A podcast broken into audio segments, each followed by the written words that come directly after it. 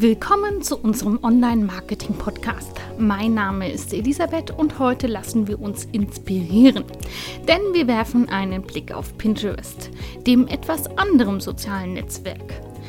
Rezepte, Reiseplanung, Geschenkideen, Inneneinrichtungen und vieles mehr stehen hier im Fokus. Diesmal an meiner Seite ist meine Kollegin Melanie. Hallo, grüß dich. Was ist Pinterest und wo liegt der große Unterschied zu anderen sozialen Netzwerken?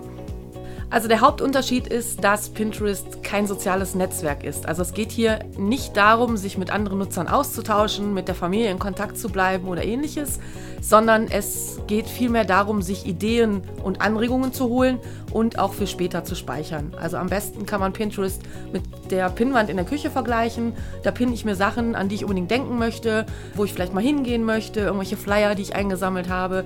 Und auf Pinterest kann ich mir eben virtuelle Dinge merken. Das heißt Links zu Webseiten, Links zu Produkten, Links zu Anleitungen.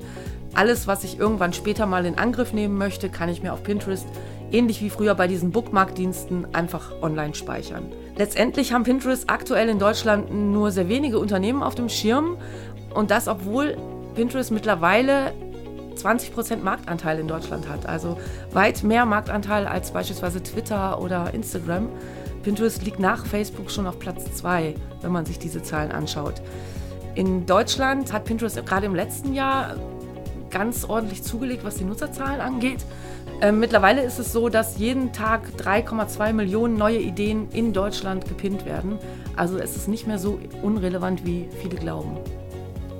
Du hast die Unternehmen schon angesprochen. Warum sollten diese denn Pinterest nutzen und vor allem für welche Unternehmen eignet sich die Plattform? Also nutzen sollte ich es als Unternehmer, wenn dort meine Zielgruppe aktiv ist. Denn die Leute, die sich auf Pinterest tummeln, das sind Leute, die sind offen für neue Ideen und die sind vor allen Dingen sehr shopping-affin. Das heißt, Pinterest wird tatsächlich als Merkzettel bzw. Wunschliste genutzt für Dinge, die ich mir später kaufen möchte. Sei es Geschenke, sei es Reiseplanung, Wohnungseinrichtung. Ich recherchiere im Internet nach Sofas und alle, die irgendwie für mich in Frage kommen, pinne ich auf der entsprechenden Pinnwand. Und irgendwann, wenn es dann tatsächlich an die Renovierung meines Wohnzimmers geht, kann ich eben über einen Klick quasi auf das Produkt kommen und mir die Couch dann auch kaufen.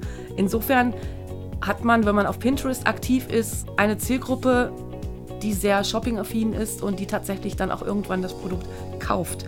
Ein weiterer Vorteil ist, dass ich auf Pinterest auch ohne große Followerzahlen sehr leicht Reichweite und Sichtbarkeit erlangen kann. Das ist auf Facebook ja komplett anders. Wenn ich dort keine Fans habe, dann führe ich Selbstgespräche und meine Postings erreicht eben niemand. Letztendlich eignet sich Pinterest als Traffic-Kanal für alle möglichen Online-Shops und Webseiten. Wir haben jetzt schon was von Pinwänden und Pins gehört. Wie ist der Kanal aufgebaut? Pinterest hat einen sogenannten Smart Feed, der noch allerhand weitere für mich relevante Informationen in mein Newsfeed stiehlt. Also das sind beispielsweise dann natürlich Pins von äh, Personen oder Unternehmen, denen ich folge, aber zusätzlich eben auch Pins, die meinen eigenen Inhalten ähneln. Also Pinterest sieht, was ich mir bisher gemerkt habe und spielt mir dann entsprechende weitere Pins aus, die meinen bisherigen Pins ähneln. Und ich kann eben auf Pinterest auch Themen folgen. Also nicht nur Unternehmen, sondern auch Themen. Das heißt, wenn ich mich aktuell für die Wohnzimmereinrichtung interessiere, bekomme ich von Pinterest automatisch in mein Newsfeed passende Pins eingespielt. Und wie sieht ein Profil aus? Also im Prinzip habe ich ein Nutzerprofil oder eben auf Unternehmensseite ein Unternehmensprofil und habe dort die Möglichkeit, beliebig viele Pinnwände anzulegen zu unterschiedlichen Themen. Das sind bei Privatpersonen sind das meistens Pinnwände zur Reiseplanung, Pinnwände für die Wohnungseinrichtung, Küchenideen, Geschenke, die dort gesammelt werden. Rezepte sind auch sehr beliebt. Ich kann mir beliebig viele Pinnwände anlegen und dort dann eben als Unternehmen meine Produkte speichern oder als Nutzer alle Ideen, die ich im Internet zu dem jeweiligen Überthema finde.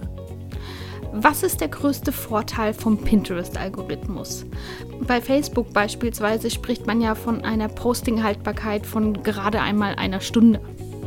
Also auf Pinterest haben die Pins eine sehr lange Lebensdauer im Vergleich zu Facebook. Hast du gerade schon angesprochen, wenn ich auf Facebook etwas poste, dann ist das nach ein paar Stunden in den News der Nutzern so weit nach unten gerutscht, dass das Posting eigentlich keine Aufmerksamkeit mehr bekommt. Das ist auf Pinterest komplett anders, eben in diesem Smart Feed begründet. Dort habe ich die Möglichkeit, auch mit mehreren Monate alten Pins, dass die plötzlich noch viral gehen. Das liegt ganz einfach daran, weil die Nutzer auf Pinterest eben auch aktiv suchen. Die suchen nach Ideen und wenn ich ordentlich optimierte Pin-Beschreibungen habe, werde ich eben zu den Keywörtern, die für mich wichtig sind, auch gefunden. Und insofern ist es dann auch möglich, mit älteren Pins immer wieder neue Sichtbarkeit zu erlangen, weil die Nutzer eben selber aktiv sind und es sich nicht alles nur um den Smartfeed dreht. Reportings sind wichtig. Welche Möglichkeiten gibt es dabei, Pinterest seine Zahlen im Auge zu behalten? Pinterest bietet einen Analytics-Bereich einen eigenen und dort ist aufgelistet, wie viele Impressionen ähm, ich erzielt habe, wie viele gemerkte Pins, also wie viele Repins es gab und wie viele Klicks auf meine Webseite. Wichtig ist da vor allen Dingen, dass ich als Unternehmen meine Webseite verifizieren lasse, weil ich dann nämlich auch wirklich messen kann, wie viele Nutzer von Pinterest auf meine Webseite geklickt haben. Ich habe in den Analytics außerdem die Möglichkeit, Informationen zu meiner Zielgruppe abzurufen, also wofür sich die Leute sonst noch interessieren. Das ist ganz schön zur Ideenfindung für zukünftigen Content. Und ich kann dort auch meine erfolgreichsten Pins sehen und dann entsprechend weiteren Content in dieser Art produzieren. Wir haben bisher von den zahlreichen Vorteilen gesprochen. Gibt es denn aber auch Nachteile bzw. Dinge, die im ersten Moment vielleicht schwierig erscheinen? Für Unternehmen ist der größte Nachteil in Anführungsstrichen meistens der Aufwand, der dahinter steht. Also Pinterest muss man schon ein bisschen Zeit und auch Energie drauf verwenden, wenn man es ordentlich macht. Die Empfehlung von Pinterest selber lautet aktuell, man sollte 30 Pins pro Tag pinnen. Ist natürlich für ein Unternehmen echt viel. Da muss man allerdings dazu sagen, da muss man nicht ständig das Rad selber neu erfinden und permanent eigenen Content erstellen, sondern das kann auch sehr wohl eine oder sollte sogar eine Mischung aus eigenem und Fremdcontent sein. Aber dieser Aufwand, der dahinter steht, diese Pins ordentlich zu erstellen mit einer passenden Beschreibung und die vorhergehende Keyword-Recherche etc., das ist schon nicht zu unterschätzen. Und ich brauche vor allen Dingen auf Pinterest Geduld. Also das ist jetzt kein Kanal, der von heute auf morgen durch die Decke geht, sondern ich muss wirklich kontinuierlich am Ball bleiben und dann sehe ich irgendwann auch Ergebnisse. Welche Themen sind denn bei Pinterest sehr beliebt?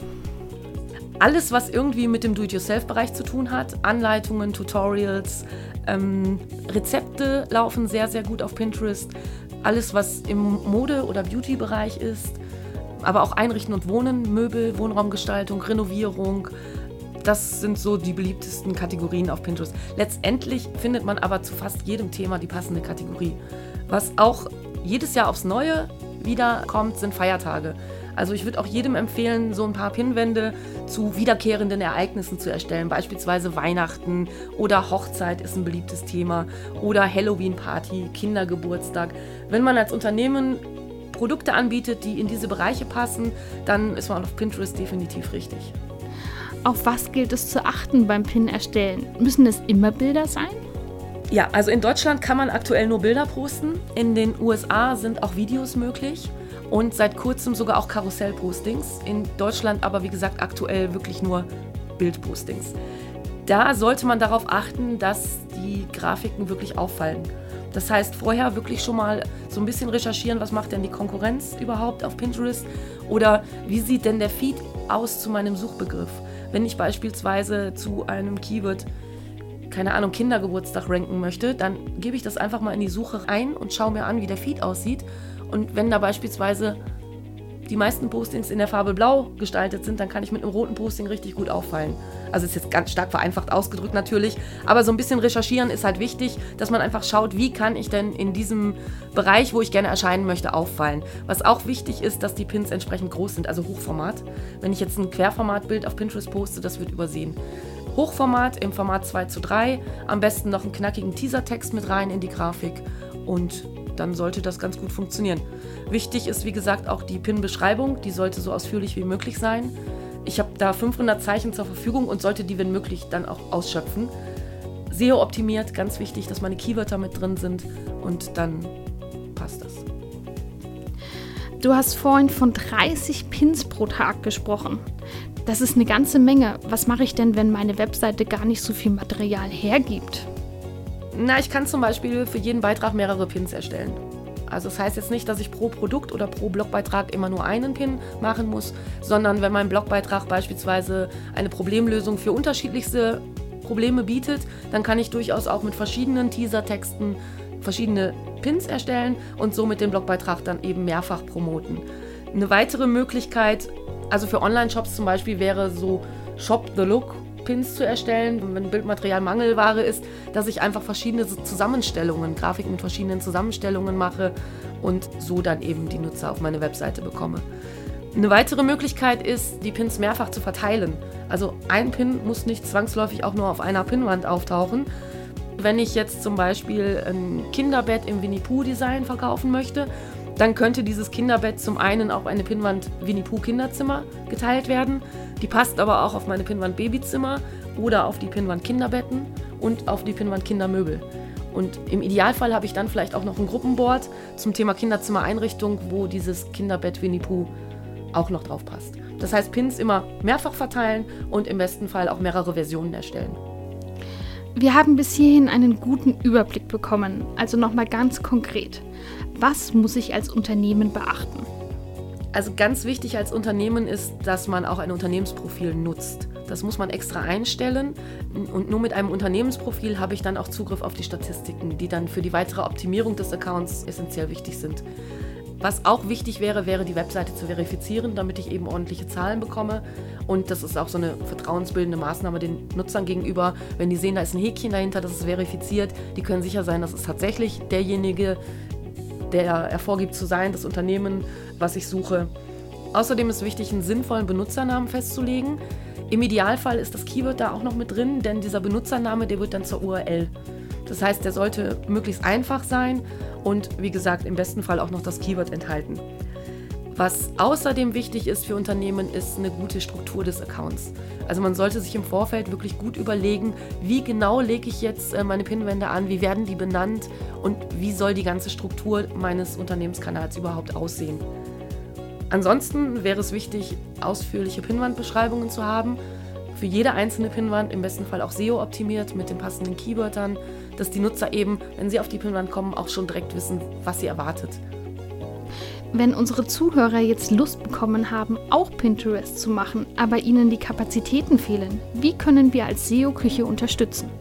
Da gäbe es im Prinzip zwei verschiedene Möglichkeiten. Das eine wäre, eine Pinterest-Komplettbetreuung über uns zu buchen. Dann würden wir dem Unternehmen quasi alles aus der Hand nehmen, von der Konzeption über die Realisation, Pin-Erstellung etc. Die zweite Möglichkeit wäre, ein Pinterest-Seminar bei uns zu buchen. Da gibt es auf unserer Webseite weitere Informationen zu. Danke für den Einblick. Gerne. Das war unser 14. Online-Marketing-Podcast zum Thema Pinterest. Wie ihr ja wisst, halten wir euch in unserem monatlichen Social Media Rückblick immer auf dem Laufenden über alle sozialen Netzwerke. Wir wünschen euch viel Spaß beim Reinhören und bis bald.